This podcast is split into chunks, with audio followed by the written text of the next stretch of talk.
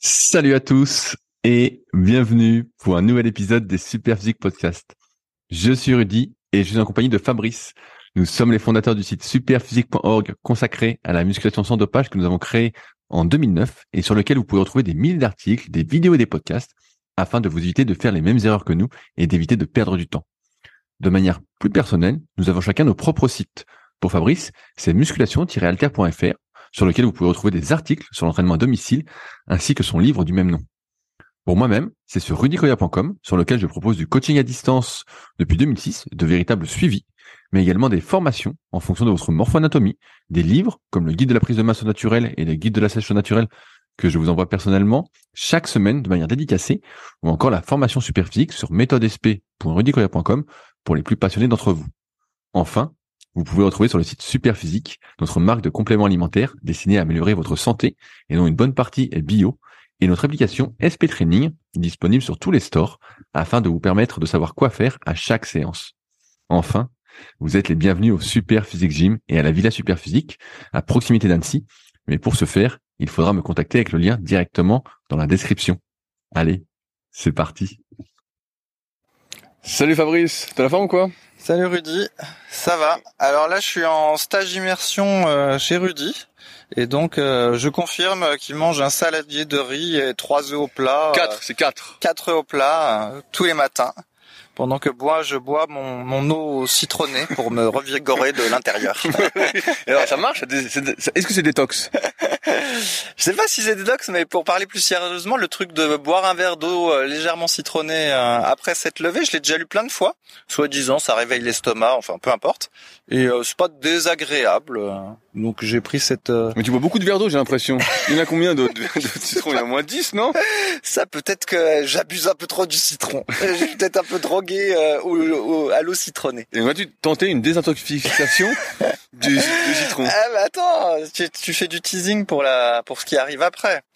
Donc alors aujourd'hui, Rudy, dans ma besace. Donc j'ai pour toi euh, la détox smartphone, la marche euh, rythmée, ou euh, le deuil du corps chez le sportif. Ah, tu peux avoir les trois dans l'ordre que tu veux, parce ah bah, que je suis un type sympa. Euh, alors tu choisis. pour tout vous dire, moi je suis au courant de tous ces sujets puisqu'il m'en parle à longueur de journée. Mais ce qui nous intéresse le plus, c'est le deuil du sportif, Fabrice. Ah non, le deuil du corps du sportif. Parce que qu'est-ce qui se passe, Fabrice? Ouais, alors soyons un petit peu sérieux. Donc, ce qui se passe, c'est que euh, quand on est euh, très investi dans le sport, hein, comme vous pouvez l'être euh, si vous, euh, si vous vous, vous pratiquez la musculation en étant passionné de musculation ou n'importe quel sport en étant passionné de musculation, même sans faire de compétition ou sans faire les Jeux Olympiques, dès lors que vous avez organisé votre vie autour du sport, ben d'une certaine façon, c'est un petit peu comme si vous étiez un sportif de haut niveau entre guillemets dans la tête, dans le sens où tout est organisé autour du sport.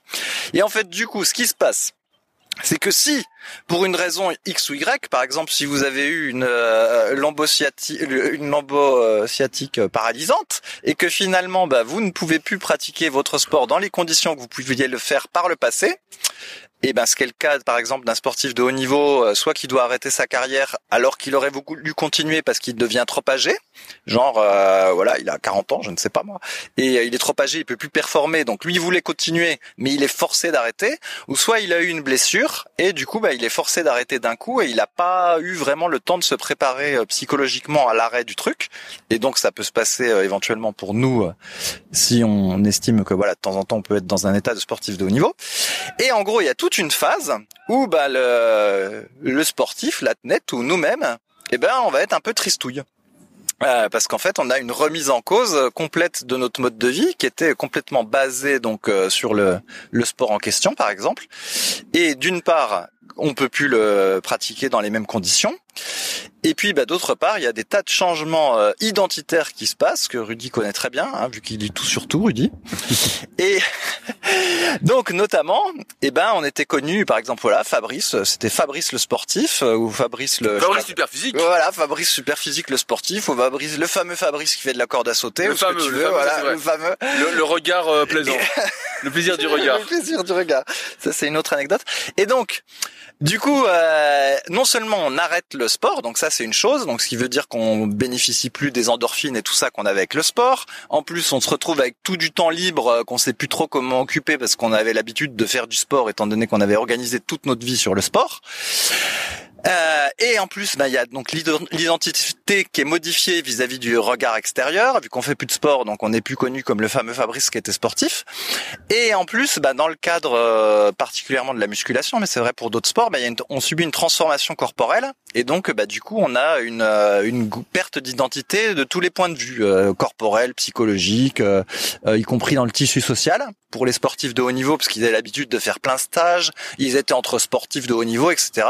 Et donc vous imaginez bien que quelqu'un qui a l'habitude de faire des stages euh, avec les meilleurs sportifs de France de sa, discipline, qui tout d'un coup euh, va aller travailler dans le rayon, euh, je sais pas quoi, de décathlon, euh, forcément il subit un, petit choc social aussi.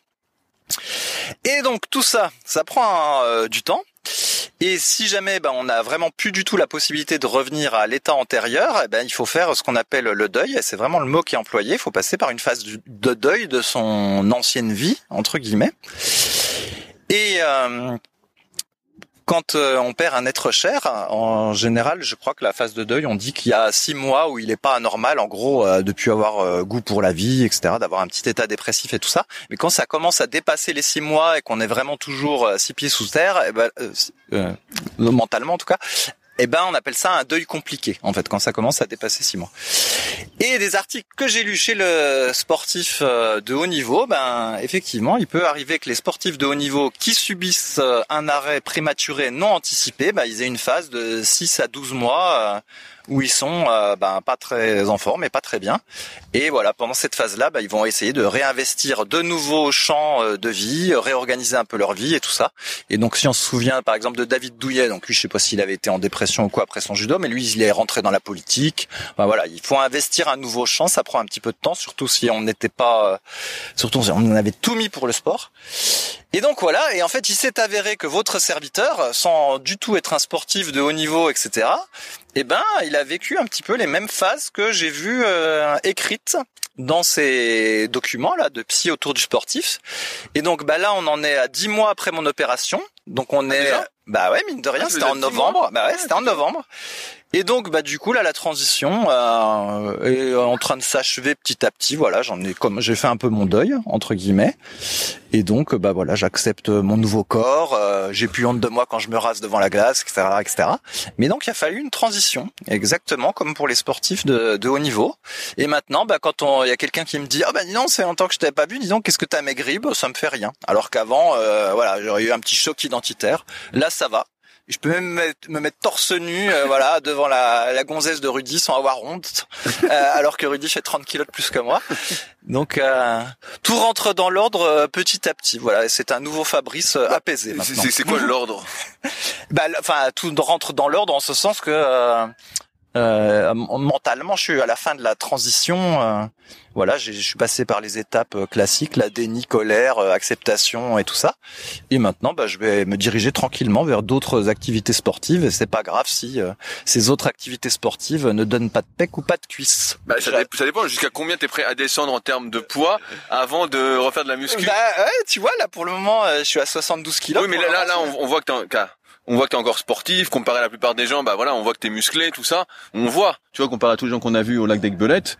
Donc euh, jusqu'où t'es prêt à aller? Bah je sais pas, justement, si je considère que ma transformation euh, mentale euh, est terminée, j'ai envie de dire, bah jusqu'où ça ira en fait, en mangeant à ma faim et puis en faisant les activités sportives que j'ai envie de pratiquer là, donc probablement de la rando, du vélo, de la natation, peut-être du paddle, en faisant mes bricolettes là, puis en mangeant à ma faim comme un vegan à combien je vais tomber, bah ce sera le. Mais si tu descends à 58 kilos. Ah, je pense pas. Ça me semble quand même assez improbable. Si je si je me disais allez maintenant euh, je fais de l'ultra marathon, là ok, euh, il est possible. Mais en faisant euh, des espèces d'activités de triathlète, mais euh, sans que ce soit euh, dans l'ordre du triathlon, euh, à mon avis, je pense. Ils sont, forcés, donc sans spirit. ouais, ouais, ou sans spirit, ça dépend des jours. Et bah ouais, je pense autour de 70, ce serait pas normal. C'est ce que tu fais déjà? 72 là. Mais je pense que descendre à 70, puis après on verra. On verra ce qui se passe. Si le si finalement je croyais être guéri et je suis pas guéri ou si finalement je me dis bah voilà euh, le Fabrice entre 40 et 60 ans c'est plus le Fabrice entre 20 et 40 ans et euh, ben il a accepté que euh, Ouais. son corps change. Entre 60 et 80, t'as prévu de regarder des séries à la télé, je crois. 60. Alors écoute, je viens de faire ma peut-être terminer ma transition des 40, je vais me laisser un peu de temps la pour penser à celle la transition écologique, en fait. pour, pour, euh, penser à celle des 60 si tu veux bien, mon cher Rudy. Et voilà l'histoire. Donc en gros, le seul truc, ce que je voulais dire tout simplement, c'est que finalement, même sans être sportif de haut niveau, eh ben, on pouvait euh, subir un petit peu les mêmes chocs que le sportif de haut niveau quand on était très investi dans sa pratique sportive. Et je le dis pas que avec mon exemple. Hein, J'ai discuté avec d'autres gens euh, qui étaient un peu dans ce cas-là. Voilà, la quarantaine, euh, passionnés de, de course à pied ou de trail ou peu importe, et euh, qui vivaient assez mal en fait leur baisse de performance, le fait qu'ils étaient très très loin, enfin qu'ils perdaient des places dans les compétitions et tout ça. Et donc euh, voilà, eux aussi euh, ont à faire leur transition. euh, leur transition, euh, sachant qu'avec la muscu, bah, c'est beaucoup plus dur en plus parce que euh, c'est lié au corps, plus à toute une mythologie qu'on a créée autour de la muscu, où euh, voilà la muscu on contrôle tout, la muscu c'est la volonté, euh, la muscu c'est le truc ultime, euh, etc. Alors que tout ça c'est du bullshit, mais il n'en demeure pas moins qu'effectivement il faut gérer la transition corporelle, ce que n'ont pas nécessairement à faire d'autres sportifs où euh, c'est moins marqué sur le physique. Voilà, quelqu'un qui, comme j'avais dit, quelqu'un qui fait de la course à pied, si son rythme de pulsation cardiaque il passe de 50 à 60, euh, quand il se rase le matin, euh, son rythme de pulsation cardiaque est pas écrit sur le miroir. Alors que quand vous arrêtez la muscu, euh, bah, chaque semaine, euh, le miroir vous montre que vous perdez vos muscles. hein, donc, euh, faut le- être capable de le gérer, quoi. Ouais, l'histoire. Oui, oui, non, mais après, c'est... bah, Justement, ce matin, quand j'étais interviewé en, podcast par un, petit jeune, il me disait, voilà, comment évolue l'entraînement euh, Est-ce que tu peux pas euh, le rendre moins traumatisant à terme, tout ça? Et Effectivement, c'est ce qu'on on a essayé de faire. Donc moi, j'ai j'ai 10 ans de moins de Fabrice, donc c'est ce qu'on essaye de faire en réduisant les temps de récupération, en mettant plus l'accent sur, euh, on va dire, euh, le stress métabolique, voilà, le temps sous tension, que ça brûle, voilà. D'un point de vue prise de muscle, c'est beaucoup moins efficace, mais on arrive quand même à s'amuser comme ça.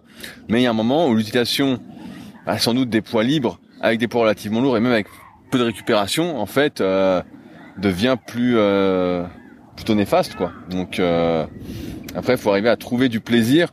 Et c'est ça qui est difficile euh, pour nous qui sommes des adeptes du progrès depuis bien longtemps et qui encourageons bah, les gens notamment qui débutent à progresser, à euh, atteindre leurs objectifs. Et ben il y a un moment quand tu as 10, 15, 20 ans d'entraînement de se dire bah voilà maintenant je peux plus progresser parce que si je continue à forcer, on sent que ça fait pas du bien. Donc sans forcément que euh, on puisse plus bouger, mais on sent que ça fait pas du bien. Et on se dit bon, est-ce que ça vaut le coup de faire quelque chose qui fait pas du bien pour pratiquement rien gagner? Bah la vérité c'est que c'est non. Et euh, deuxièmement, c'est comment continuer à garder du plaisir en s'entraînant sans que ça devienne un entraînement, euh, comment on pourrait dire, euh, peu ludique quoi.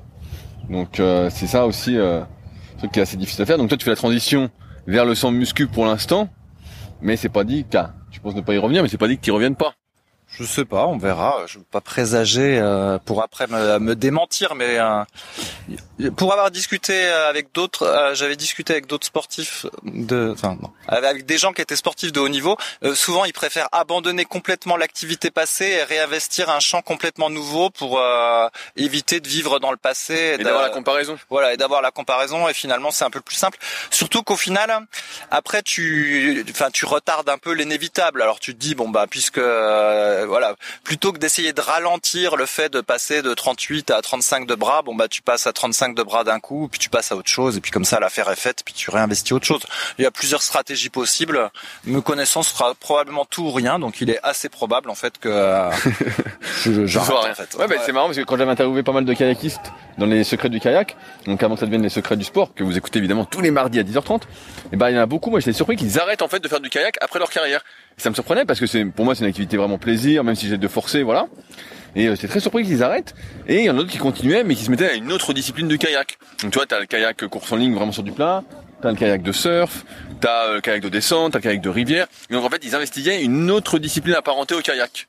Mais beaucoup arrêtaient complètement parce qu'en fait, ils disaient, bah, on perd nos sensations, ils perdaient leur gainage, t'as vu l'équilibre. Voilà, ils perdaient un peu ça, donc en fait, ils glissaient beaucoup moins, et ils disaient, bah, c'est beaucoup moins plaisant, euh, et donc ils arrêtaient. Et au début, je trouvais ça très très surprenant. Je me dis, bah attends, ils ont fait 20 ans, euh, c'est le plaisir quand même. Et en fait, non, non, le fait de pouvoir se comparer à ce qu'ils étaient auparavant les déprime, quoi. bah ouais c'est ça C'est ça ou voilà. Alors imagine, euh, je sais pas, toi tu fais du développé couché à 100 et quelques. À un moment donné, si tu dois descendre à du développé couché à 80 kilos, euh, tu vas te dire bon bah autant arrêter le développé couché. Enfin tu vois. Enfin bon. Bref, il y a plusieurs stratégies. Non, à 80, moi ça m'irait aussi. Euh, si j'ai euh, 60 ans que j'en fais à 80, ça me va. Oui, voilà, mais bon, si, tu fais du à 80 à 45, euh, tu vas te dire bon, hein. Enfin, bref. Donc voilà, c'était pour cette parenthèse. Je te laisse compléter si tu veux. Non, non, mais c'est assez intéressant de voir ces transitions. C'est sûr que, en fait, ce qui est assez euh, perturbant, c'est que effectivement, on n'a pas été sportif de niveau. Donc euh, là, c'est ton cas, Fabrice. Moi, c'est pas encore mon cas, mais t'as pas été sportif de niveau. Mais en fait, on avait une rigueur et une hygiène qui ressemblaient à celle d'un sportif de haut niveau. Moi, je dis souvent rigolant qu'on est sportif de bas niveau, mais euh, tu t'entraînais tous les jours ou pratiquement plusieurs heures. Il y avait l'alimentation qui suivait, euh, l'hygiène de vie, tout. Et euh, et c'est sûr que c'est une dérive, mais en même temps, euh, c'est une dérive avec le recul dont on savait qu'on allait payer le prix un jour, mais pas autant peut-être. Ouais, ouais. Enfin, moi, je l'ai pas présenté comme ça, Rudy. Euh, je pense qu'en fait, ça peut s'appliquer dès lors que tu bases ta vie sur l'objectif sportif. On pourrait imaginer quelqu'un, par exemple, qui travaille euh, 40 heures par semaine, voilà, qui va, qui fait du, qui part de la banlieue, et puis qui, qui finalement, par exemple, qui consacre euh, son week-end à son sport. Euh, voilà. Eh ben, en fait, s'il base tout son loisir euh, sur le sport ou voilà, s'il investit complètement le sport, tout son temps libre et tout ça, on peut dire que d'une certaine façon, c'est pareil, c'est le même principe que le sportif de haut niveau, même s'il n'a pas nécessairement euh, ton hygiène ou ta discipline. C'est plus l'objectif de vie quand il est centré que là-dessus. Moi, c'est comme ça que je l'avais présenté. Ok, ok. Alors, je crois que tu as une autre actualité, c'est la marche. la marche sportive. La marche en pleine conscience. tout- tout de suite, il présente ça comme si c'était ridicule. C'est révolutionnaire. ouais, non, non. C'est comme euh, le caca, le cata, la cata, la catastrophe ou le miracle. Pour ceux qu'on la rêve. T'as la rêve ou pas? Non, je- C'est dans les trois frères. Avec le détache tout. Alors c'est révolutionnaire, monsieur. Pierre Belmar. Euh. Alors, en fait, j'ai essayé d'introduire le truc un peu plus positivement que toi, Rudy. Alors, ces temps-ci, il y a eu, beau... enfin, ces temps-ci, euh, il y a, eu euh, un espèce de regain de techniques de respiration, voilà, avec, euh, je sais pas quoi, moi, le yoga ou la méditation, tout ça, voilà, apprendre à mieux respirer. il y a eu un, espèce de petit courant là qui est revenu à la mode, alors qu'avant tout le monde s'en foutait, mais là, ça, ça revient un peu. Et souvent, euh, donc on, il y a des rythmes respiratoires qu'on nous donne. Donc j'avais parlé de la cohérence cardiaque là où on est censé inspirer en 5 secondes, expirer en 5 secondes. Ça pendant au moins 5 minutes et au moins trois fois par jour. Et euh, il y a beaucoup d'autres rythmes. Comme d'habitude, tout est toujours compliqué. Hein. Donc t'as le- la respiration carrée, t'as machin, t'as des tas de chiffres. hein. Et déjà à la base, le problème que ça pose, ce truc-là, c'est simplement comment on fait pour compter le- les secondes. Alors effectivement, on peut faire avec une application. C'est ce Avec que un smartphone voilà, et du coup, t'as encore le nez dans le smartphone. Donc, tu peux faire avec le smartphone pour euh, entre guillemets chronométrer puis avoir des bips. C'est comme ça que je me suis entraîné entre guillemets euh, à débuter là, la respiration en cohérence cardiaque. Et euh, après, j'ai essayé de compter dans ma tête. Et mais le truc ce dont je me suis aperçu, c'est que au fur et à mesure que je me détendais, et ben les secondes dans ma tête étaient de plus en plus longues. Et donc à la fin, à la place de faire 5-5, c'était plus peut-être 7-7. Et donc ça part assez vite de mon point de vue en cacahuète. Alors si en plus on doit faire des rythmes qui sont absolument euh, tout compliqués, là du style, je dis complètement hasard, euh, 5-3, euh, 2-6, euh, allez compter tout ça dans votre tête, c'est bien compliqué. Et du coup, quand des fois je vois des livres qui sont entièrement basés sur la respiration avec je ne sais pas combien de techniques de respiration, des fois je me dis, bah, déjà la base c'est de réussir à compter. Et déjà moi ça, j'arrive pas. Donc ça pose problème. Et du coup, ça me fait ma transition vers la marche dite afghane, en fait, donc la marche telle que la marche rythmée telle que l'a expliqué un monsieur qui s'appelle Stigler, je crois, dans les années 80 en faisant un livre. Et lui, c'est très simple, c'est pour ça que j'aime bien quand c'est très simple.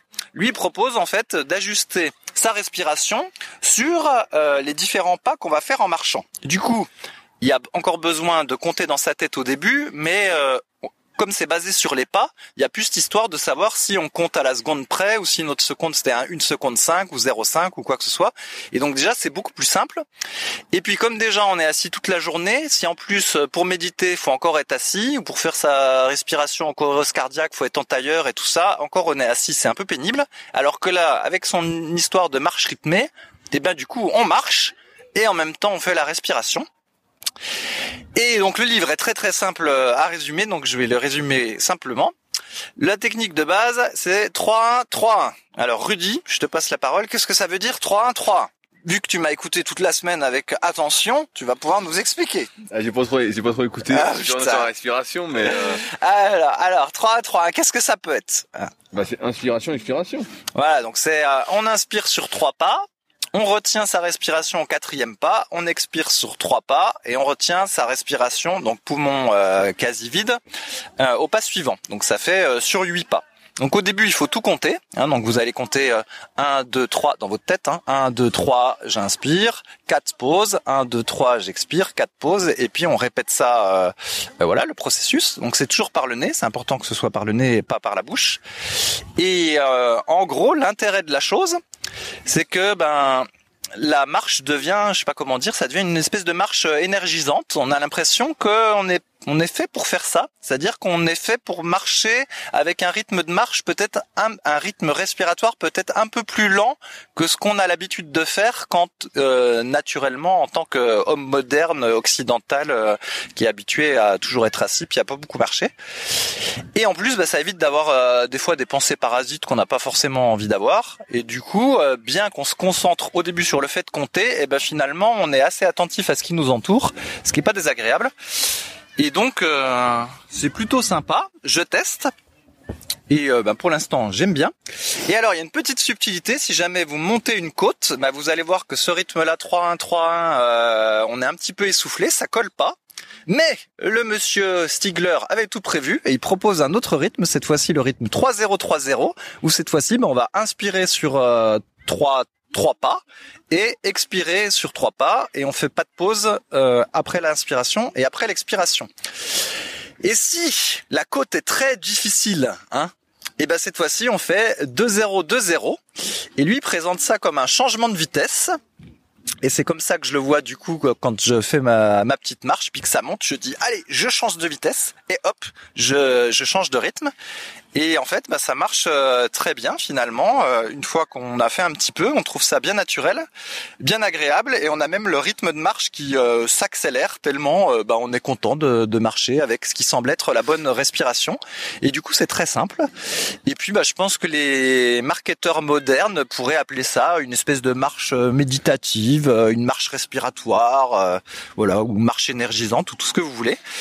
Et donc, euh, bah, c'est simple à essayer. Bah, je vous invite euh, à tester pour ceux qui veulent, euh, pour ceux qui veulent tester. Après, il y a un, une autre subtilité dans, il y a deux autres rythmes dans le livre, mais comme je les ai pas encore testés, bah, j'en parle pas. Ce sera pendant, euh, dans, plusieurs semaines. Voilà l'histoire de la marche que je vais pas appeler afghane parce que j'aime pas ce mot-là. Même si lui, il, il dit qu'en fait il était en Afghanistan et il a vu qu'il y avait des caravaniers afghans, donc des gens qui portaient des des choses, tout ça. euh, ils se déplaçaient et il a vu que naturellement ils avaient un rythme respiratoire assez lent. Et le, il dit qu'en fait il a pu analyser leur rythme respiratoire parce que des fois il faisait froid ou il faisait humide et il pouvait voir euh, l'air qui rentrait et qui sortait de la bouche. C'est toujours mythologique. Ouais, c'est là. Voilà, c'est comme ça qu'il aurait euh, inventé le truc entre guillemets.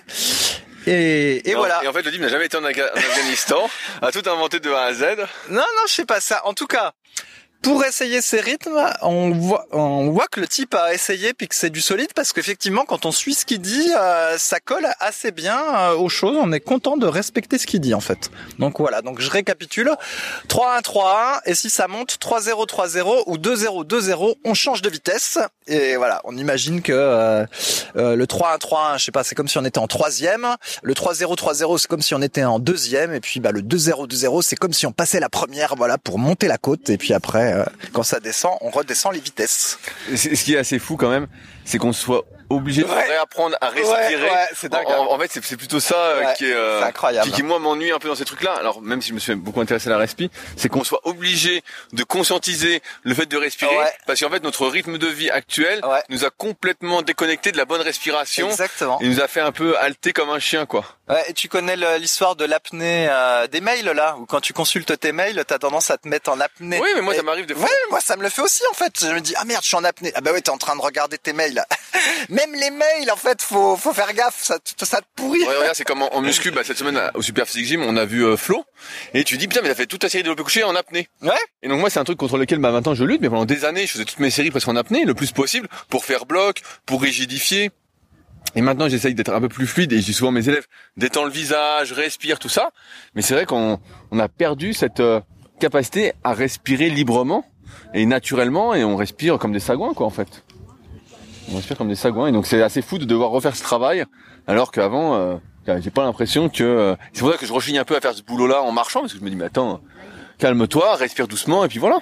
Oui, bah ah oui, on peut le voir comme ça, ou on peut se dire que bah justement, comme marcher c'est une activité très simple, c'est l'occasion de faire euh, deux activités très simples. Mais euh, alors que bon, si tu te mets à méditer, voilà, encore une fois, à nouveau t'es assis, c'est un c'est un peu chiant.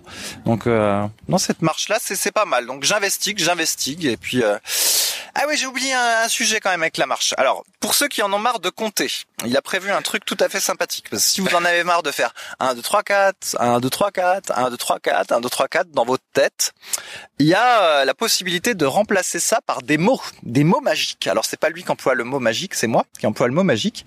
Et donc l'idée c'est que vous trouvez un mot euh, en trois syllabes par exemple, si c'est le rythme 3-1-3-1.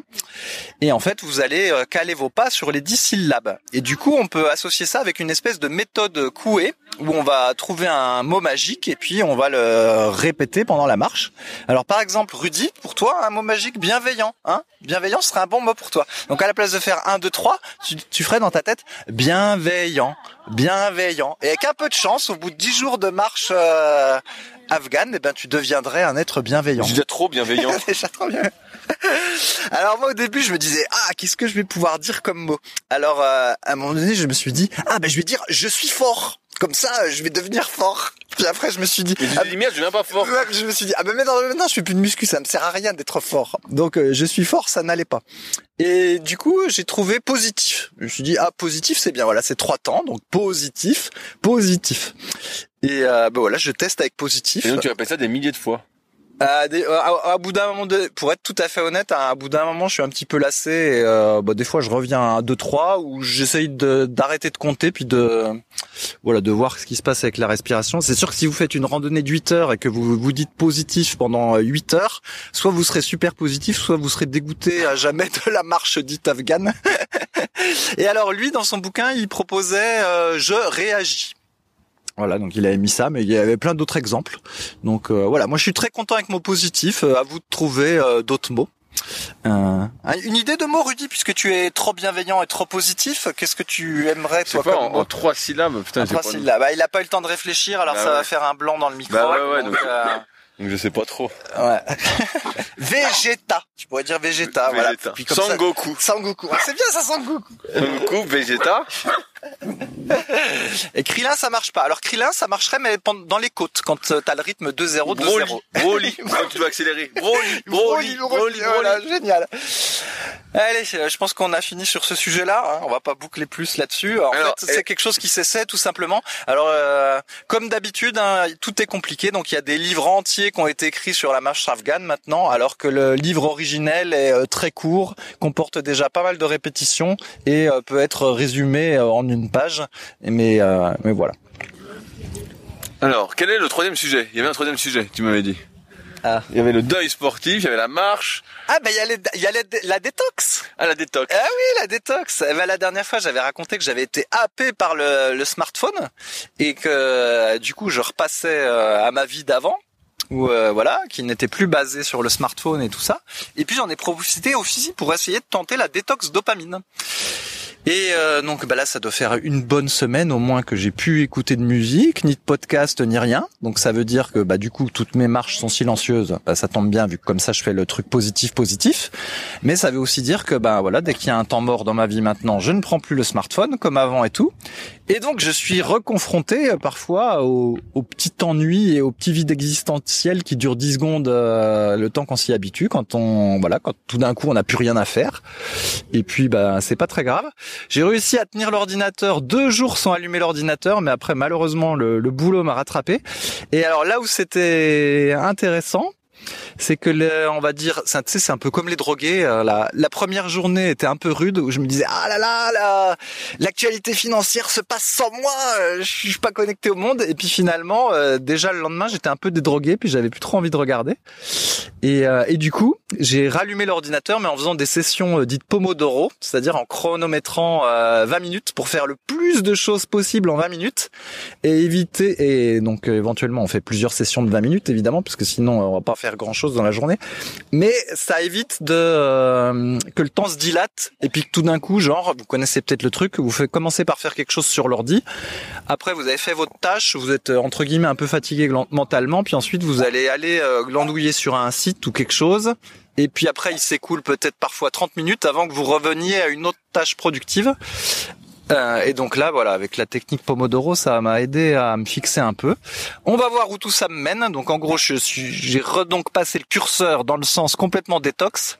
Et donc sans musique, sans podcast et tout ça, je suppose qu'à un moment donné, je vais remettre le curseur au milieu et réécouter un petit peu de musique et de podcast. Mais pour le Une moment, petite retraite Vipassana, ça te dirait Euh, pas ouais, ouais. semaines là. non, mais non, mais ça, je comprends que les gens euh, puissent faire ça, mais d'une certaine façon, je trouve, c'est, c'est, je vais pas dire que c'est de la triche, mais euh, j'ai vu tous ces trucs-là, ces stages où t'es en déconnexion un petit peu forcée, mais justement, l'idée, c'est de de réussir à le faire un peu dans, d'être capable de le faire dans la vie de tous les jours. Parce que si si pour supporter sa vie d'homme connecté il faut aller trois semaines en Inde euh, chaque année tu vois ce serait quand même mieux d'être capable de le faire euh, sans devoir aller en Inde ou euh, aller faire des jeûnes intermittents euh, sous la tente dans le Larzac tu vois et de- on doit pouvoir être capable de le gérer au quotidien, quoi. Donc, euh, et puis alors sur le smartphone, le petit icône de mail, je l'ai mis sur la deuxième page du smartphone. Ouh là là. Ouais ouais. Et ben mine de rien. Du coup, si jamais je reçois un message sur le smartphone, j'ouvre le smartphone, je consulte le message, et qu'après j'éteins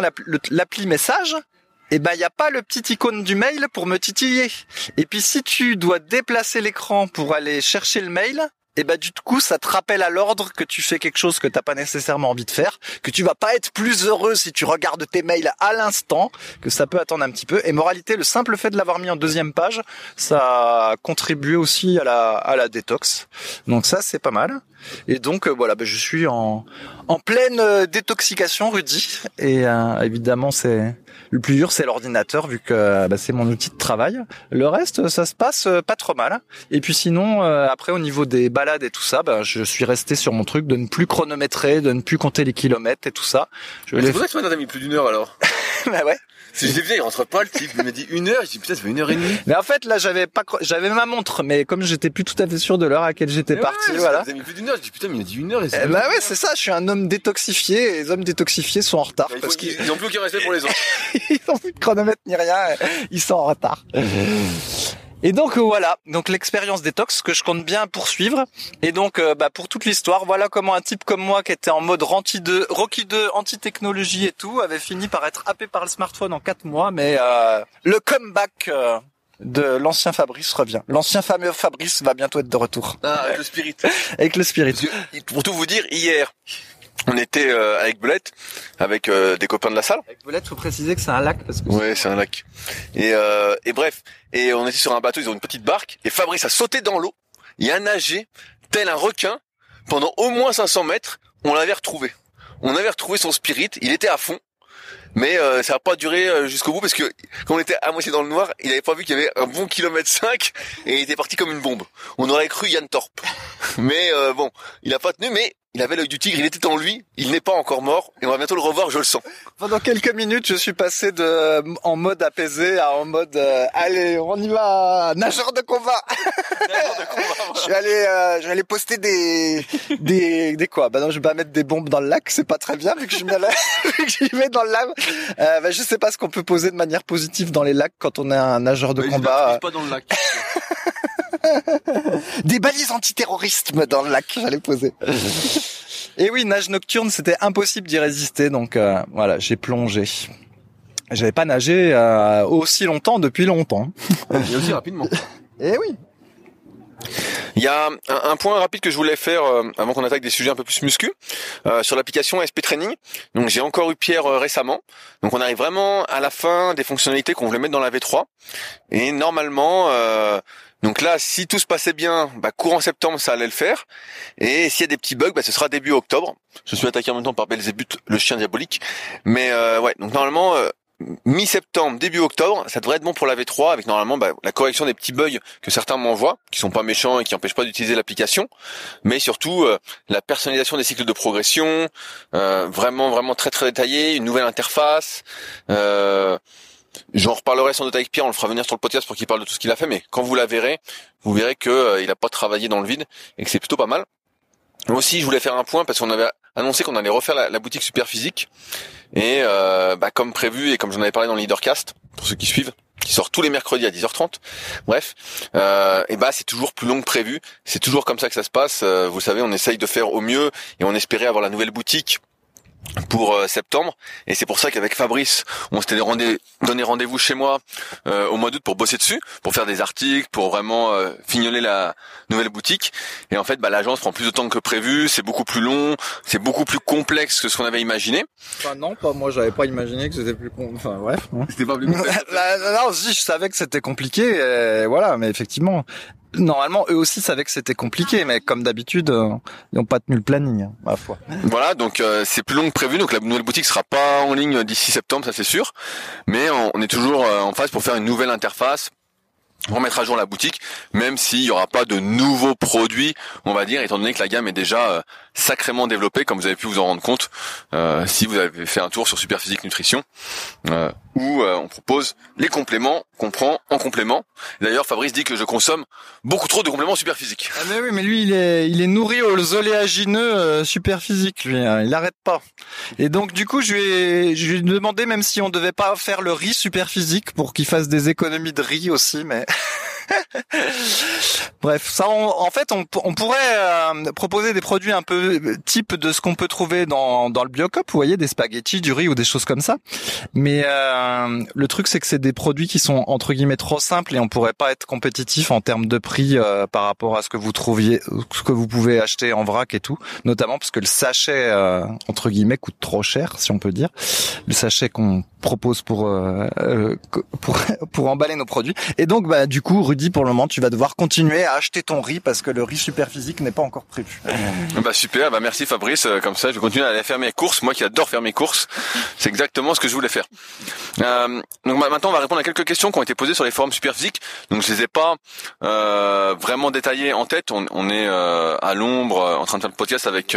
Francis mon... Castavi, toi. Bien sûr, bah. Que es à l'ombre. Mais non, en fait, on n'est pas devant l'ordi. Mais j'ai noté quelques sujets que je voulais aborder avec Fabrice. Le, le premier, c'est que y a quelqu'un sur le forum qui m'a demandé euh, est-ce que faire des mouvements euh, en série courte en musculation aide à devenir meilleur en boxe? Fabrice, toi qui as vu tous les Rocky, qu'est-ce que tu en penses Ouais, j'aime pas trop intervenir sur ces trucs-là de préparation physique parce que j'y connais pas grand-chose. Mais encore une fois, ce qui semble être le consensus, c'est qu'il y a vraiment pas beaucoup de transfert entre ce qu'on fait en muscu, euh, quel que soit euh, le rythme des choses, et euh, je sais pas moi, une pratique d'art martial ou même une pratique d'un autre sport. Donc je pense qu'en fait, faire du développé couché en série courte ne fera à peu près rien pour la boxe, comme de faire du développé couché en série de 20 reps, ça fera euh, à peu près rien non plus. Et encore une fois, euh, je sais pas, moi, regardez les gens qui font du MMA ou les trucs comme ça, ils ont des physiques euh, tout pourris et quand on voit quand on voit comment ils s'entraînent dans les petits extraits, euh, on les voit pas souvent faire du développé couché. Alors soit ils font du développé couché en cachette, en série très courte euh, pour pas développer les pecs, ce qui expliquerait que du coup ils ont des physiques pourries. Euh, soit ils font pas de développé couché et j'ai bien peur que dans bien des cas ce soit ça. Alors je dis pas que tout le monde n'en fait pas, hein, parce qu'on voit des physiques où manifestement ils en font, mais j'ai pas l'impression que ce soit l'alpha et l'oméga parce que sinon tout le monde le ferait et on, voit bien qu'en fait c'est pas du tout le cas quoi.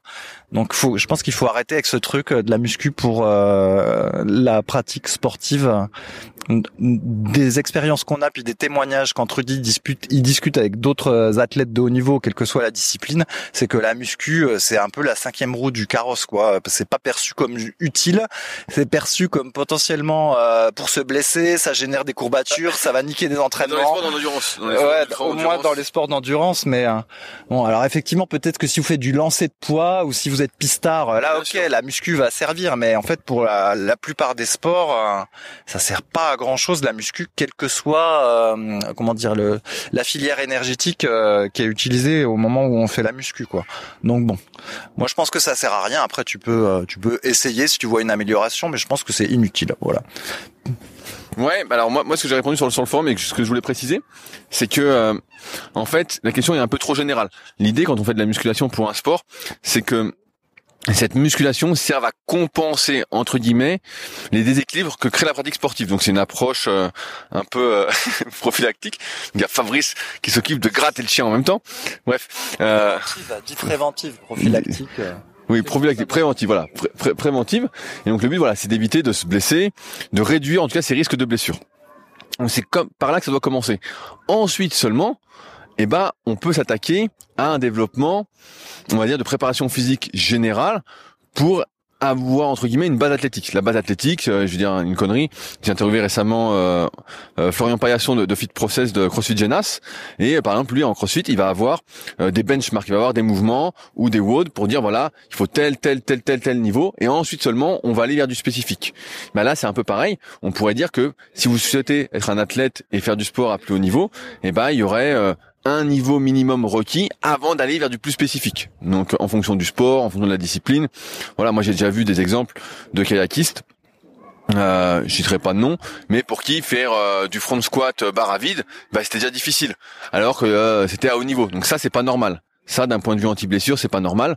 Et d'ailleurs, c'est à mon avis une des raisons pour lesquelles certains se blessent, c'est le manque de renforcement général et ce manque de préparation physique générale. Et ensuite seulement, on peut aller vers une tentative d'amélioration des performances, comme euh, le demande notre ami sur les forums Superphysique. Donc pour ceux qui ne connaissent pas, c'est sur www.superphysique.org puis forum, vous pouvez poser vos questions.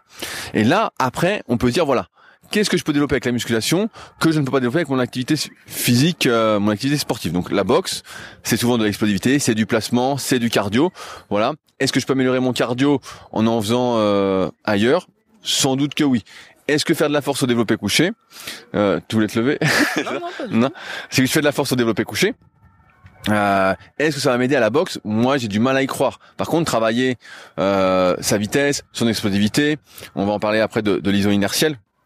Mais voilà, ça pour moi, ça a plus de sens que de faire de la force, qui, en plus, souvent on apparente la force à des mouvements qui sont très très très lents. Or, on est le reflet quand même de ce qu'on fait. Si on fait des mouvements très lents et que notre activité physique nécessite des mouvements très rapides. Si on est très loin de sa, euh, sa période de compétition, ça peut se discuter, mais sinon, c'est vraiment pas un truc à faire. Ce qui nous intéresse dans les sports, c'est souvent cette montée en force, ce qu'on appelle le RFD pour ceux qui lisent un peu l'anglais, c'est cette capacité à vite produire de la force. Donc euh, quand on ralentit un mouvement, je crois que c'est Cohn qu'en parlait euh, l'ancien powerlifter euh, légendaire, qui disait que dès que ces séries, ces répétitions ralentissaient, il arrêtait justement ces séries pour ne pas se cramer et rester proche entre guillemets du monde de compétition et voilà, pas se cramer nerveusement. Et je pense que c'est un peu comme ça qu'il faut raisonner en sport, c'est que l'idée c'est pas d'être le plus fort possible et de faire le tracteur, de monter les poids vraiment très très très doucement, même si on progresse en force, comme pourrait faire Clément en force athlétique, parce que là le but c'est vraiment de monter la charge. Alors que en sport, il faut que ce soit une musculation encore une fois préventive, préparation physique générale pour avoir une base athlétique, et ensuite une musculation, je pense, un peu plus spécifique pour aider la pratique sportive. Mais comme l'a dit Fabrice, si c'est pour faire de la musculation de type euh, classique et avoir des courbatures, musculation type un peu bodybuilding, comme pour prendre du muscle, bah, je pense que la plupart du temps, en fait, ça fait plus de mal que de bien. Et euh, bah, ceux qui font par exemple du vélo, j'en parlais encore hier avec euh, une fille qui a ma salle Chloé, qui avait fait un peu de cuisse. Ça fait longtemps qu'elle avait pas fait les cuisses. Ça fait beaucoup beaucoup de vélo. Elle fait, euh, je sais pas, 500, 600 km par semaine, quelque chose comme ça. Et, euh, et elle disait voilà, la dernière fois j'ai voulu refaire des fentes à vide, du squat à vide. Et donc c'est une fille qui avait fait les Super Physique Games à l'époque quand je les organisais, qui faisait 95 au, squat avant. Et hier je la vois à la salle et elle me dit. Euh, je dis alors t'as refait un peu les cuisses Elle dit ouais mais fois j'ai voulu faire des vide, des squats à vide. J'ai dit j'ai pas forcé hein. Et elle me dit ça m'a fait des courbatures. Deux jours après j'avais mal sur le vélo et tout ça me gênait pour pédaler tout ça. Bah je dis ouais quand t'es plus habitué à étirer et puis que tu fais des mouvements qui étirent mais là, c'est sûr que euh, ça t'aide pas. Alors, dans un sens, on pourrait dire, bah oui, mais à terme, ça pourrait peut-être l'aider à pédaler plus vite, tout ça. Pour ceux qui suivent un peu l'actualité du cyclisme, sur des longues distances, voilà, dès que ça dépasse 2-3 euh, heures d'effort, euh, la, vérité c'est que ça sert pas à grand chose, quoi. Voilà, ça sert à rien et c'est plutôt contre-productif. Comme là, m'en a parlé Chloé, comme j'avais déjà remarqué sur ma petite pratique de vélo. Et là, pareil pour la boxe. Si tu es de couché et qu'après t'as des courbatures aux épaules, t'es moins délié, t'es moins fluide, et tu vas te prendre une patate et tu vas pas la voir venir, quoi. Oui, bah sur la boxe, ce, qui semble avoir passé l'épreuve du temps, c'est la corde à sauter. Euh, les athlètes modernes semblent faire de la corde à sauter. En tout cas, on en a vu euh, qui était sur YouTube là. J'ai oublié le nom du super athlète hyper connu boxeur euh, qui était très bon en corde à sauter. On a vu des vidéos avec Mohamed Ali qui en fait, Mike Tyson en fait. Enfin, quel que soit le, que ce soit des poids lourds ou des poids légers, l'impression qu'ils font tous de la corde à sauter. Donc là, on se dit, là, a priori, il n'y a pas de doute. Si t'es boxeur, probablement, faut faire de la corde à sauter en activité annexe. Ça, ça semble euh, s'imposer.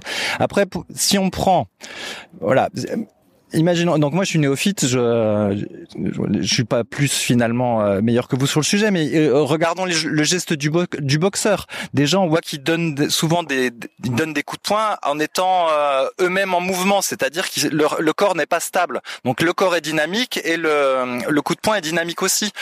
Et donc ça peut être par le bas avec un uppercut, par le côté avec un crochet. Et en fait, il y a tous des angles dans tous les sens. Et maintenant, comparez ça avec le développé couché. Le développé couché, c'est ça. Donc déjà, vous êtes couché sur un banc, vous avez tout le banc qui est rigide, euh, le mouvement est bilatéral à la place d'être unilatéral, euh, donc le corps est pas en mouvement, il y a que les bras qui sont en mouvement. L'angle c'est toujours le même, vous avez le bras en extérieur, donc on pourrait dire allez, en allant chercher très loin, on dirait que ça ressemble un tout petit peu à un crochet quoi, mais le geste est même pas tout à fait bon. Faudrait peut-être qu'un développé couché avec alter, ça se rapprocherait un petit peu. Et encore. Enfin, on, on voit bien qu'il y a pas beaucoup de similitudes quoi. Et donc du coup, euh, déjà ça me semble même tirer un peu par les cheveux, rien que d'imaginer que ça puisse faire quelque chose en fait tout simplement. Tu vois, même sans rien y connaître, euh, on se dit c'est pas pareil quoi. Euh, c'est pas pareil. Donc du coup. Euh. Mais, mais le, là on parle de développé couché, mais il, y a pas il parlait des mouvements de force global.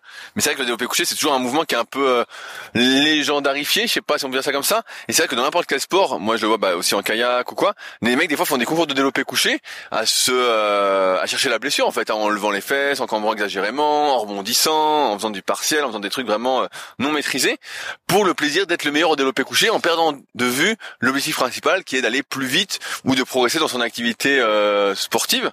Donc, euh, je suis souvent surpris de développer couché quoi euh, l'impact ça et c'est vrai que nous aussi bah tu te souviens quand on faisait la, la muscu à fond moi maintenant ça ça m'inquiète un peu moins euh, le développé couché mais c'est vrai qu'on mangeait pour le développer couché fallait dormir pour le développer couché fallait pas aller en vacances pour le développer couché. C'était ça qui rythmait un peu tout le truc parce que si t'allais en vacances tu voyais que tu perdais euh, tout de suite un peu de développé couché. Le reste perdait pas le dos tu perdais pas sur les mouvements de dos tu perdais pas sur les mouvements de cuisse tu perdais pas les mouvements de bras tu perdais pas mais développé couché tu perdais toujours. Et dès que t'étais au régime tu perdais aussi. Donc en fait c'est vraiment un mouvement un peu satanique où euh, en fait tout est rythmé ou organisé un peu par rapport à lui, alors que finalement c'est juste un mouvement parmi d'autres et que finalement, j'ai envie de dire finalement, bah faudrait, pas dire finalement, mais faudrait peut-être oublier ce mouvement et en faire un autre qui est moins impacté par tous les aléas de la vie, comme les autres exercices, et où en fait, euh, bah voilà, t'aurais pas un moins bon physique, mais euh, si on a une outil, en tout cas euh, musculation classique quoi. Mmh. Bon, pas trop d'avis sur le développé couché pour le développé couché, mais bon. Puisque tu parles de nourriture, tu te souviens Rudy, j'avais dit la dernière fois que depuis que je faisais euh, plus de muscu puis que j'avais perdu du poids, euh, j'avais l'impression de manger deux fois moins que je ne mangeais qu'avant, hein Alors, est-ce que j'exagérais ou est-ce que j'exagérais pas puisqu'on a passé 4 5 jours ensemble, hein, tu vois? Eh ben, et effectivement, Fabrice mange absolument rien. Vraiment, c'est ah, je, je sais même pas s'il y a euh, allez 1500 1600 calories. Franchement j'ai du mal à y croire. Il y a vraiment rien. C'est des portions euh, je sais pas des fois j'ai l'impression de faire un repas et de manger sa journée dans un repas. Donc euh, c'est vrai que ça c'est vraiment hyper hyper léger. Et euh, bah ouais, après là, comme tu fais pas de muscu, t'as pas le repère en fait, t'as pas besoin d'être énergique, d'être très euh, très énervé, tu vois, y a pas ce truc nerveux. Donc c'est sûr que pour la plupart des activités, y a pas besoin de manger autant. Mais c'est vrai que la muscu, encore une fois, ça te pousse à manger, manger, manger pour être en forme pour tes séances, pour se développer couché, ou pour ces mouvements un peu mythiques. Alors que en fait, euh, bah ouais, là effectivement, vu ce qu'on fait, euh, y a pas besoin de se suralimenter. Mais oui, tu manges, tu manges pas grand chose. Eh ouais, donc j'avais pas menti. Et donc le, ce qui est bien, c'est que du, là, j'avoue, c'est vraiment un avantage. C'est qu'il faut reconnaître que devoir toujours organiser sa vie, euh, quand on organise sa vie pour la muscu, on organise aussi ses repas pour la muscu. En fait, c'est corrélé. Hein. Et du coup, euh, bah voilà, dès qu'on s'absente, il faut penser à soit avoir le tupperware, soit avoir un shaker. Euh, voilà, tout doit toujours être pensé. S'il y a un trajet d'avion un peu long, il faut voilà prévoir le trajet d'avion. Enfin bref, tout est organisé autour de la diète la muscu. Et là, c'est vrai que du coup, comme j'en fais pas, ben, je suis beaucoup plus détendu et j'ai, genre, voilà, je peux aller me promener, mettons que je j'aille me promener, et ben, j'emmène une banane et hop, ça me suffit, par exemple. Alors que si euh, on est en mode muscu puis qu'on va se promener un petit peu longtemps, bah, il faut impérativement euh, emmener le shaker parce que tu te rends compte, pas de protéines pendant trois heures, machin. Je vais avoir l'impression que mon estomac se mange lui-même, tout ça. Alors que bah là, c'est vrai que quand on n'a plus besoin de tous ces calories, faut reconnaître que euh, c'est vraiment la détente, euh, l'alimentation, bien moins de stress. Hein. Pas besoin de tout préparer en kilos euh, à l'avance. Donc voilà. Ça, c'est un plus que je regrette pas en fait, hein, de pas. Et en plus, du coup, bah, je peux manger beaucoup plus de légumes qu'avant, parce que euh, avant, bah, il fallait quand même garder entre guillemets de la place pour les féculents, alors que là, bah, comme j'ai moins besoin de féculents, bah, non seulement mes repas sont plus petits, mais en plus, il y a plus de de chou-fleur, de machin. Euh, voilà. Ça y va. on empeste la cuisine de Rudy avec le chou-fleur à peur. Voilà, du coup, en plus, il y a moins le stress de, si on peut parler de stress, de devoir manger plein de féculents. Et euh, du coup, bah, je mange plus de légumes. En fait, tout est, tout me semble plus naturel et plus simple, euh, effectivement, avec euh, en ayant moins de calories. Et maintenant, en plus, je peux me mettre torse nu tout le temps, parce que quand on fait de la muscu, faut pas oublier que deux heures après chaque repas, on peut plus se mettre torse nu parce qu'on a le bide gonflé. Alors que là, bah, j'ai le bide plat en permanence. Donc ça, c'est bien. Ouais, c'est ça. Alors que c'est vrai qu'avec la muscu, hein, avouez, avouez qu'avec la muscu, en fait, on est surtout beau au saut du lit avant d'avoir fait le petit déjeuner. Et puis dès qu'on a commencé à manger sa platée de riz et de je ne sais quoi, et ben après pendant deux heures, faut pas soulever de t-shirt, hein, parce que sinon. Euh... si on est au régime, un peu en déficit calorique, qu'on est en sèche, et ben là ça va. Oui, voilà, voilà, celui qui est en sèche. Mais alors celui qui est en prise de masse entre guillemets, vu qu'on déteste ce mot-là, en tout cas celui qui mange pour avoir ses calories de la journée, puis qui a besoin de 3000 à 4000 calories, faut reconnaître que euh, bah, souvent on a le bide un peu gonflé. Et, euh, c'est pas euh, une esthétique athénienne, hein, faut reconnaître. Ou alors faut prévoir que le jour de la plage, voilà, tu manges un petit peu moins pour pouvoir ne pas avoir le ventre gonflé. Bah bref, c'est assez rigolo ça avec la muscu, c'est que finalement la muscu, donc t'es fort que trois jours après ta dernière séance. Enfin voilà, les 48 heures qui suivent ta séance, t'es pas fort. les deux heures qui suivent ta bouffe, bah t'as du bide. Faut, il y a vraiment des heures dans la semaine où t'es bien en fait quand tu fais de la muscu. on est rendez-vous toi. ouais, c'est ça. Avec tu dis ah là tu les photos. Ouais, ouais, c'est ça. Ou euh, si tu veux faire un concours de pompe avec ton pote, faut que tu dises alors attends, je fais mon développé couché lundi, euh, pas de problème, je te prends en pompe euh, vendredi. Hein, et encore. 18h moins 5. 18h moins 5. Et encore, j'irai pas à fond parce qu'après j'ai mon développé couché, faut pas que ça me nique mon développé couché. Hein, attention. ça gêne pas. Bref, donc euh, un des avantages, un avantage, voilà, de de mon physique de 72 kilos, une fois que j'ai passé le cap euh, de ressembler à comme tout le monde, eh ben c'est que je suis détendu au niveau de l'alimentation. Non mais quand même pas toi, comme tout le monde, t'abuses un peu. Le, type abuse, euh, il est pas du tout comme tout le monde. il est pas, il est pas du tout comme ça. Donc euh, il abuse un peu, mais c'est vrai qu'il mange pas grand chose. Et euh, tiens, mais j'avais une question parce que moi je mange pas mal de fruits, moins de légumes que toi. Et toi tu manges pas trop de fruits, j'ai l'impression. Non, ça, c'est pas ça, c'est parce que chez toi il se trouve que ça s'est goupillé comme ça, mais chez moi c'est plus équilibré. Mais cela dit, euh, bah, j'en reviens un peu des fruits. Bah, on a déjà eu ce débat là pas mal de fois d'ailleurs sur le forum Superphysique, ou ou même si vous vous souvenez de l'adage, il faut manger, je sais plus, 5 fruits et légumes par jour. Et je crois que Christophe Cario avait déjà fait un article sur le sujet. Euh, de mon point de vue, il n'y a pas une stricte équivalence entre euh, fruits et légumes. Alors certes, les fruits sont plus sucrés, ça tout le monde euh, l'avait compris, mais je trouve que les hum, légumes se digèrent mieux que les fruits. Et j'ai remarqué que quand je mangeais beaucoup de fruits, voilà, je pouvais avoir parfois mal au ventre ou des trucs comme ça, ce qui n'arrive. Là, là t'étais sédentaire. non, non, non, mais voilà, je trouve que effectivement, je trouve que les légumes se digèrent mieux. Et donc là, il se trouve que chez toi, il y a plus de légumes, donc je mange plus de légumes. Et Sinon, les fruits, si j'en prends, c'est euh, complètement en dehors des repas. J'ai remarqué que euh, le truc classique, euh, mettons crudité, plat et finir par un fruit, ça avait tendance à faire mal au vide, mal au ventre. Alors est-ce que c'est l'effet map ou je sais pas quoi, je n'en sais rien. Mais j'ai en gros c'est fruits en dehors des repas et ben plutôt des légumes que des fruits si j'ai la possibilité, parce que je trouve que les légumes c'est entre guillemets meilleur, ça a l'air mieux. Voilà, c'est un feeling. À, ce sujet, je suis en train de lire le, dernier livre d'Anthony Berthoud que j'avais interviewé dans je sais plus quel épisode des Secrets du Sport, qui était vraiment un, super épisode que vous avez beaucoup apprécié. Et donc il m'a envoyé son dernier livre, qui est un très très gros livre d'environ 1000 pages. Donc ça peut faire peur, mais le livre est vraiment super. Ça fait longtemps que j'avais pas lu un livre où euh, j'apprenais des choses. Alors d'un point de vue concret, pour l'instant, ça ressemble malheureusement aux conclusions que j'avais mis dans mon guide de la sèche au naturel et le guide de la prise de masse au naturel en termes de pratique. Mais derrière, il y a vraiment toutes les explications. Donc j'en suis euh, à peu près à un tiers du livre. Mais c'est vraiment un super livre. Il y en a qui cherchent des informations vraiment poussées, qui cherchent vraiment à comprendre les choses. En une lecture, c'est sûr que ça suffit pas pour euh, tout retenir. Et c'est vraiment vraiment un super livre. Et euh, donc il y en a qui ça intéresse d'en savoir un peu plus sur le sujet, bah, je leur recommande vivement de se le procurer. c'est vraiment un top livre. Ça me fait penser un peu à, l'alimentation de la troisième médecine de Jean Seignalet à l'époque, mais en encore encore plus poussé. Donc euh, le livre qui était notre référence euh, au début des années 2000. Euh, un peu exagéré. mais qui était challengeant. Voilà, il était challengeant. Bah, quand tout le monde l'avait lu sur le forum, plus personne voulait bouffer de laitage, de gluten. C'était des diètes très exclusives. Hein. Je me souviens. Et Rudy, comment ça se fait que ton chien me préfère? Est-ce qu'il a détecté que j'étais vegan et apaisé? Non, je pense qu'il sent que t'es un peu féminisé. comme c'est un mâle et que je lui cherche une femelle, et eh ben il doit se dire ah lui il est un peu efféminé. Oh, il en dit de la merde, lui, Pourquoi t'as pas plongé dans l'eau hier soir, euh, Rudy, toi qui es un musculeux fonctionnel? Pourquoi c'est moi euh, l'apaisé qui est plongé ben, dans l'eau Moi, moi je vais t'entraîner deux fois déjà dans la journée, mon vieux. Eh ben, vous voyez, alors voilà, je savais qu'il allait répondre ça. Et donc c'est ça qui est super. Donc j'ai un athlète professionnel à côté de moi, mais comme il a à chaque fois ces deux sessions de sport dans la journée, et eh ben du coup il ne peut pas se permettre d'avoir des bonus ou quoi que ce soit. J'ai pas envie. Et donc moralité, on est le soir euh, dans un lieu idyllique, et eh ben il va pas faire la natation parce que euh, il a eu ses deux séances de la journée. Et moi la journée j'avais barboté dans l'eau. Ah, t'avais rien demandé, bah oui. J'avais barboté dans l'eau, bah n'empêche que du coup le soir, euh, voilà, moi j'ai plongé. C'est une question d'objectif. J'aurais pu, mais pour faire quoi? Moi je préfère être en forme pour mes séances principalement. Sinon ça n'a pas de. C'est pour moi ça a moins de sens. Il y a, y a, une dernière question que je, voulais traiter euh, rapidement parce que je vois que le temps passe assez vite. C'est la question de l'iso inertiel. On a eu une question là-dessus, euh, de quelque chose qu'on rencontre souvent, euh, de plus en plus sur les formes superphysiques, sans doute qu'on appelle ça aussi. C'est euh, quelqu'un qui fait de la musculation depuis un petit moment et puis il se sent de plus en plus lent.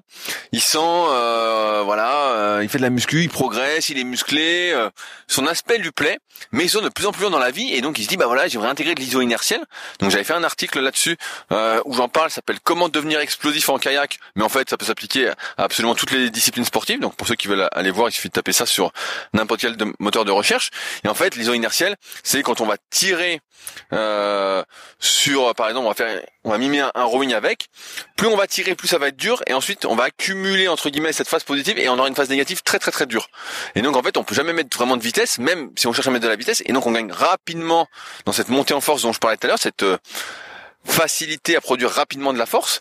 Et donc, euh, bah, notre internaute euh, sur les forums disait voilà, est-ce que si j'en rajoute à mon entraînement, est-ce que je vais gagner de la vitesse? Comment comment faire tout ça? Ça te fait marrer? Ouais, ça fait marrer. Bah, la, vérité, c'est quand tu fais de la muscu, t'es un gros lent. C'est ça la vérité, t'es un gros lent. mais t'es gros. ouais, voilà, t'es gros, t'es gros. Alors euh, tu looks sportif et c'est ça, mais c'est vrai. C'est pas tu sens.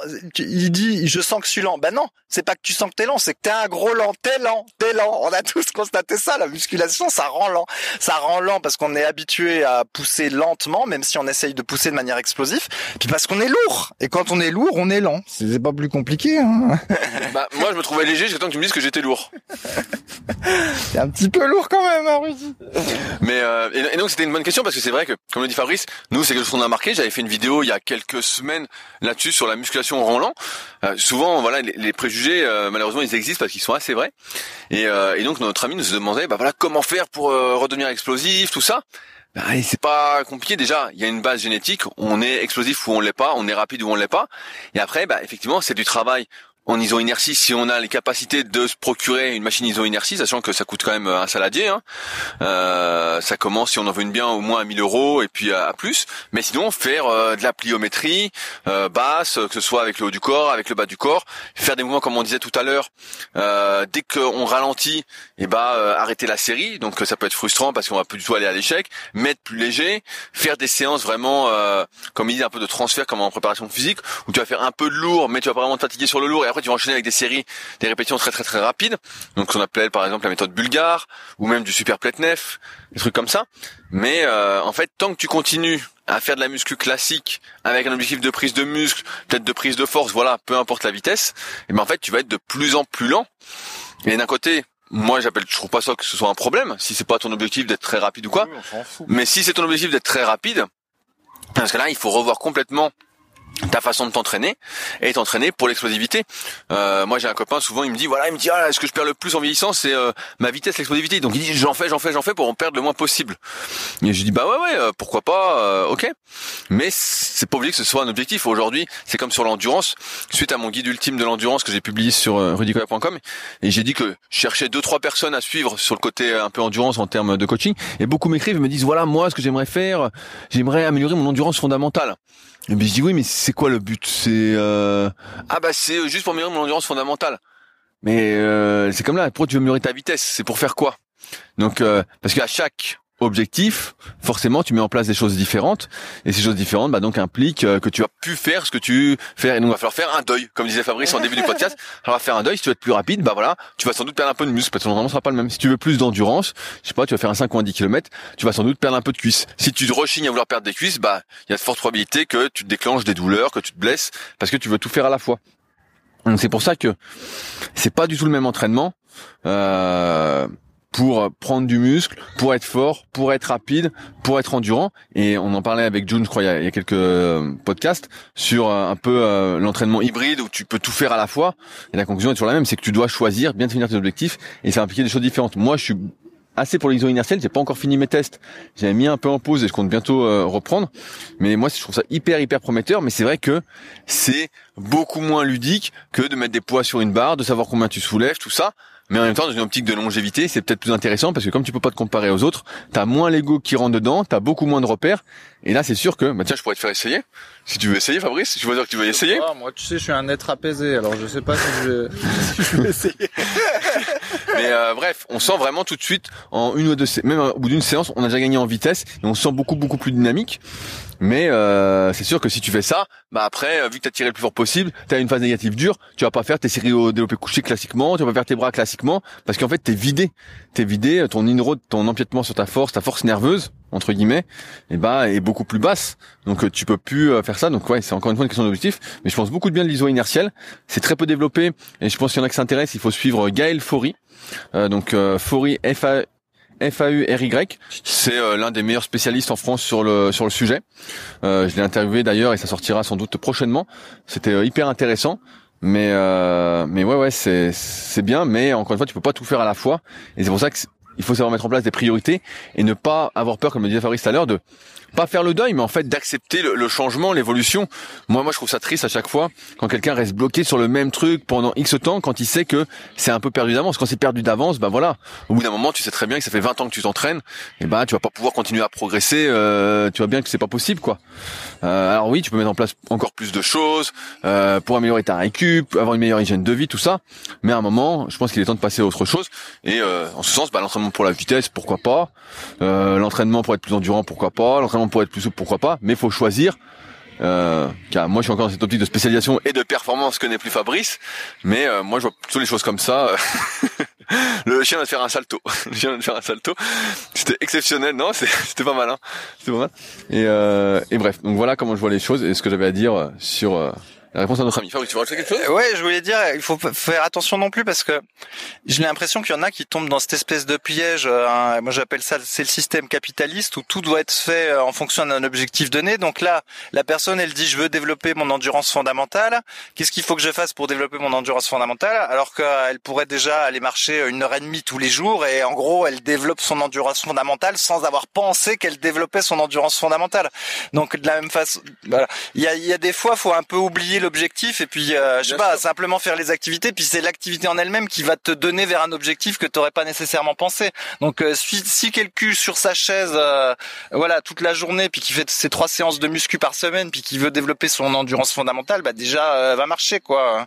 Puis suis enfin des fois c'est des basiques quoi. Bon, le mot endurance fondamentale, ça fait euh, que depuis quelques podcasts que je l'entends hein, avant. quand, on était gamin, on parlait ça endurance douce, endurance fondamentale. Un petit peu. Résistance douce, on, résistance dure. ouais, on appelait ça euh, courir 5 km, 10 km ou je sais pas quoi. En fait, à un moment donné, si tu veux, on, on est plus sur l'objectif que la, la pratique en elle-même. Enfin, je sais pas comment t'expliquer quoi. Enfin, voilà, l'endurance fondamentale, ça s'appelle aller marcher, hein, tu vois, euh, ou faire une activité. Ou courir doucement. Ouais, c'est ça. Enfin, à un moment donné, il faut pas trop compliquer, faut pas mettre toujours l'objectif en avant et euh, déjà se réapproprier les choses simples de la vie, quoi. C'est c'est comme si on disait ah bah moi j'aimerais manger, je sais pas moi, plus de vitamine C ou quelque chose comme ça. Quel quel fruit je dois manger pour avoir plus de vitamine C? T'as envie de lui dire bah voilà, mange des fruits, des légumes et puis t'auras ta vitamine C. Et prends tes compléments super physiques, notamment le super vitamine. Voilà, bon ça c'est pour d'autres vitamines qui sont peut-être plus difficiles à obtenir que la vitamine C, mais voilà, à un moment donné, faut arrêter de les chercher pile l'objectif et euh, simplement chercher l'hygiène de vie. Puis les objectifs viennent un peu d'eux-mêmes euh, dès lors qu'on veut pas faire de l'endurance fondamentale de compétition. Voilà. c'est ça.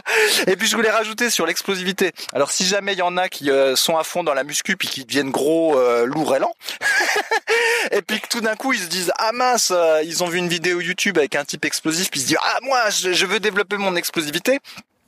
Et tout d'un coup, l'envie leur prend du coup de faire de la pliométrique, genre de faire du squat sauté, euh, éventuellement aller avec une barre sur le, les épaules, soyons fous, et éventuellement sur une box, allons-y gaiement, ou encore des pompes euh, claquées.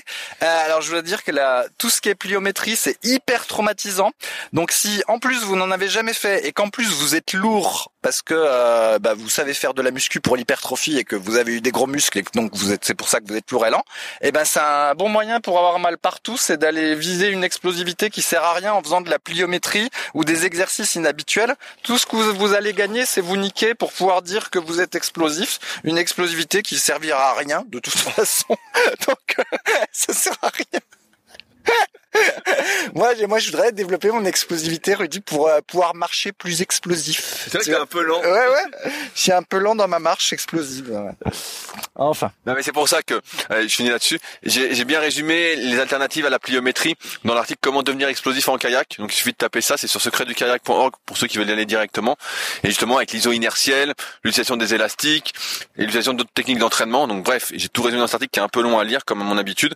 Mais si ça vous intéresse d'en savoir plus, je vous invite à aller le lire. Rudy, est-ce que tu as un exercice pour que je puisse renforcer mes doigts? Parce que là, euh, je gratouille la bête depuis cinq minutes et euh, je pourrais être plus performant, je pense, pour gratouiller la bête. Il me faudrait un exercice. il faudrait un petit exercice. Alors peut-être euh, si j'avais une balle de tennis, je pourrais m'amuser à la serrer et la fermer tous les jours. Comme ça, après, je serais endurant fondamental pour gratter eh ben, la bête. Eh ben, écoute, je te vends une balle pour ça au prix de la modique somme de 99,99 euros, valable seulement deux heures. Allez, disons au revoir à tout le monde, mon cher Rudy. Allez. Sur ce, on se retrouve la semaine prochaine pour un nouvel épisode. Salut à tous. Salut. Si vous êtes encore là, c'est que vous avez sans doute passé un bon moment. Si vous avez des questions sur les sujets que nous avons abordés aujourd'hui ou que vous souhaitez nous en poser, ne vous priez pas, c'est avec plaisir dans la partie commentaires sur SoundCloud ou sur YouTube. Si vous avez des questions qui n'ont rien à voir avec les sujets abordés, par contre, cela se passe sur les forums Superphysique, qui sont les derniers forums de musculation du web et qui est également les premiers sur www.superphysique.org. Enfin, merci d'avance pour, votre soutien, notamment à ceux qui laisseront des commentaires sur les applications de podcast, que ce soit Spotify ou Apple, avec évidemment la note de 5 étoiles sur 5. Je compte également sur vos partages sur les réseaux sociaux que je repartagerai avec plaisir. Sur ce, bon entraînement et à la semaine prochaine.